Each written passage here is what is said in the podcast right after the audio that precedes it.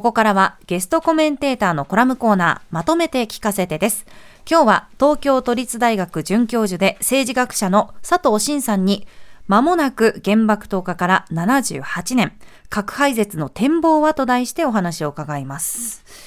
まあ、間もなくですね、本当に原爆はい、明日があの広島のあの原爆投下から78年でして、えーはい、あのまあ、またこの夏があのやってくるんですけれども、あのまあ、当然ですね、あのまあ時間が経つに従って、まあ、被爆を実際に経験した方々っていうのはあの減ってきていてですね、はい、でまあ、広島や長崎ではあの記憶の継承というのがですね、うん、まあ、ずっとまあ問題になってるんですけれども、まあ、ますますそのですね、まあ、重要性が増してるっていう感じのがあの今の状況なんですけれども、でとりわけあの、まあ、今あの、広島ではですね、当然まあ自分たちのまあ地元から出ている総理大臣が出てきたっていうことですね、まあ、この核に、まあ、核廃絶に向けたですね、動きというのが、えー、まあ、どういうふうに進んでいくかなとい。うのを、まあ、期待して見ている声っていうのがあってですね、まあ、G7 の広島サミットの中でもですね、えー、まあ、これを、えーまあ、どこまで進められているかというのがですね、まあ、注目をされ、まあ、実際にこう広島ビジョンっていうですね G7 の首脳の広島ビジョンって呼ばれるものがあの出まして、はい、核軍縮に、まあ、対してですね、まあ、一応、まあ、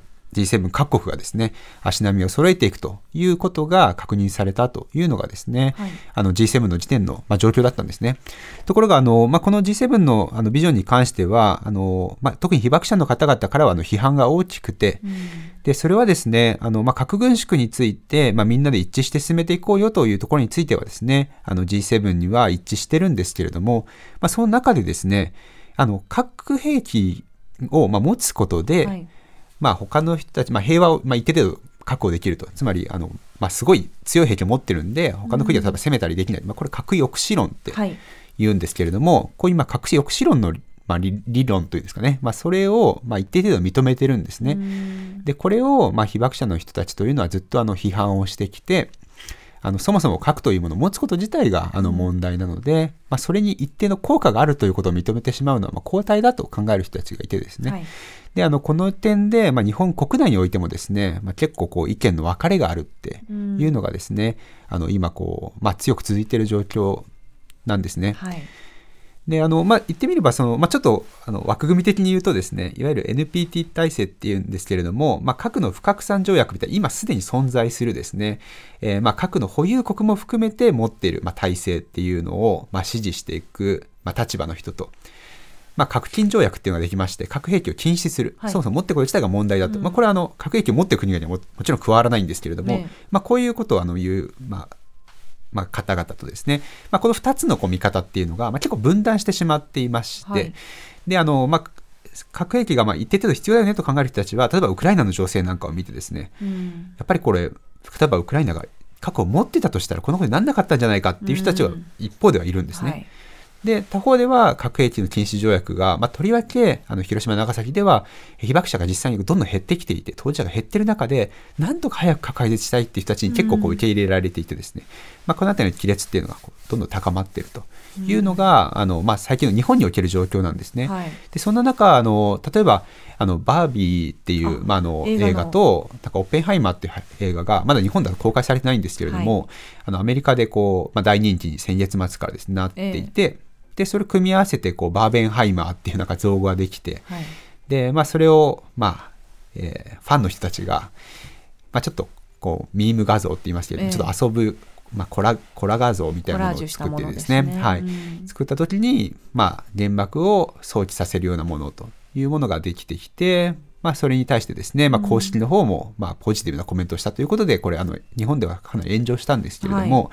まあ、こういったこともですね、やはりその背後に、あの、原爆の記憶みたいなものが、まあ、薄らいでるっていうですね、うん、あの、のがこうあるというような感じがしていて、まあ、これあの本当に、えーまあ、時代が経っていく中でですね、うん、どういうふうにこの、まあ、記憶を継承していくのかということの問題というのが、うんあんま日本だけじゃなくてですね、世界的にあるということの、まあ、一つのあれかなというふうに思って見てるんですよね。まあ、この78年という年月が、その、まあ、風化させるわけではないですけど、どんどんその意識が変わってきてる、しまっているんではないかっていうことですよね。はい。あの、まあ、実際にこう、語り継ぐ、あの、つまり、例えば自分の家族とか、例えばおじいさんおばあさんだったりとかが経験してますかっていう人たちの比率も、まあ、減ってきている、まだ当たり前ですけども減ってきているわけでして、うんはい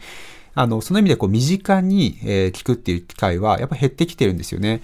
で、あの、まあ、実際にですね、こう、まあ、2015年のデータが一番新しいんですけれども、えー、まあ、原爆投下についてですね、こう、例えば今でも許せないっていう、まあ、答えを取る人たちとかの割合っていうのは、あの、通じて結構減ってまして、あの、かつては例えば60%ぐらいの人たち、まあ、70年代ぐらいなんですけれども、えー、とかは、60%ぐらいの人たちが今でも許せないっていう立場を取ったんですけれども、はい、まあ、現在でおそらく半数程度、まあ、半数を切ってくるぐらいなんですね。やむを得なかったというふうな答えをする人というのは、まあ、逆でして、あのかつては低かったんですけれども、現在では全国だと40%ぐらいの人たちが、まあ、やむを得なかった、原爆とかやむを得なかったというふうに、2015年の時点で答えてるんですよね。それそういうデータがあるんですか？はい。あの、これはあの原爆意識調査っていう、うあの、まあ、調査で、これ全国大取ってるんですけれども、えーはい、実は面白いのは、あの、広島、長崎でも別途取っていてですね、はい、で、あの、よくその、広島や、あの被爆地の声みたいな感じでですね、あの、まあ、そういった広島や長崎といったような地域では、あの、こう、原爆の体系というのがちゃんと掲示されていて、うん、えー、原爆に対するこう忌避意識ですね、あの、まあ、だ、ダメだよっていう意識がすごい強いっていうふうにこう言われがちなんですけれども、はい、実はこのデータを見るとですね、あの、必ずしもそうではなくて、例えば今でも許せないっていうふうに答えているのは、先ほど申し上げた通り全国だと大体半数程度、49%ぐらいあるんですけれども、はい、広島って43%なんですね。で、やむを得なかったっていう答えの側も、全国だと4割、40%なんですけれども、広島だと、広島市だとわずかに高くて44%やむを得なかったって答える人がいるんですよね。ですから、核兵器が、まあ、原爆投下がですね、あの、一律に、あの、まあ、悪いと、許せないというふうに考える人たちというのはですね、あの、必ずしもこう、広島だからその意識が強いっていうことはないむしろ、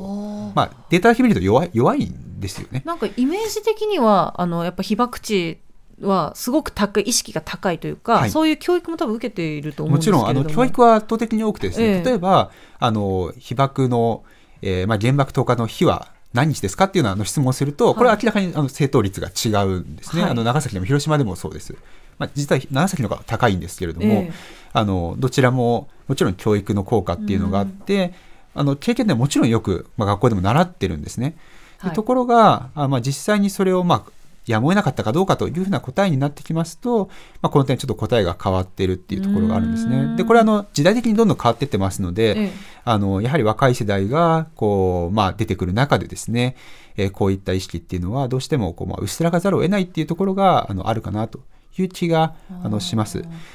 そうです。それをその思いを被爆者の方々の思いとかをこう風化させずに継承していくにはどういうことが必要ですか？あの多分一つはですね、やはりあの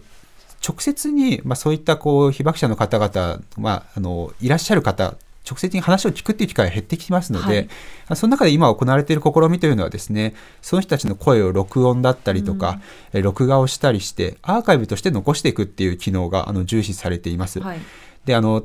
例えばそのテレビとかですとちゃんとこういう時期にはこう特番なんかが組まれまして、見る人が多いと思うんですけれども、例えば TikTok とか見てる若者たちとかですね、ええ、まあ、そういうことを見る機会があるかなっていうとやっぱり随分そこの情報環境は違うかなという気もしていまして、えー、そういったこう若い人たちあの必ずしもテレビを見なくなってきたような人たちに対してですねどういうふうにそういった意識を伝えていけるのかっていうのは重要だというふうに思いますし、うん、実はこれあの政府の側も認識をしていてですね、ええ、先ほど言った広島のビジョンっていうのもあんま注目されないんですけれども最後の講談のところっていうのは将来世代もしくは海外の人たちにこの経験っていうのをどういうふうに理解していただくか、どういうふうに残していくのかっていうのは議論していてですね、うんあの、実際に原爆資料館を若い人たちがですね、こう訪れる、世界中から訪れるためのプログラムを作ったりっていうようなことを政府も考えてるんですね。うん、これはあの、なんか岸田さんが本当にご自身でものすごく核廃絶を望みながら、なかなか、うん、まあ、厳しい状況があるっていう中で、うん、あのその思いが表れているところだと思いますけれども、これはあのやはりその日本の人たちがですね、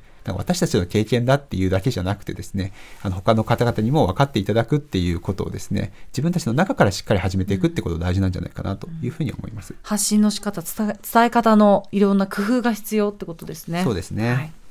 え今日は佐藤さんに間もなく原爆投下から78年、核廃絶の展望はと題してお話を伺いました。今日のゲストコメンテーター、東京都立大学准教授で政治学者の佐藤真さんとはここでお別れです。佐藤さん、ありがとうございました。ありがとうございました。蓮見紀之、まとめて土曜日。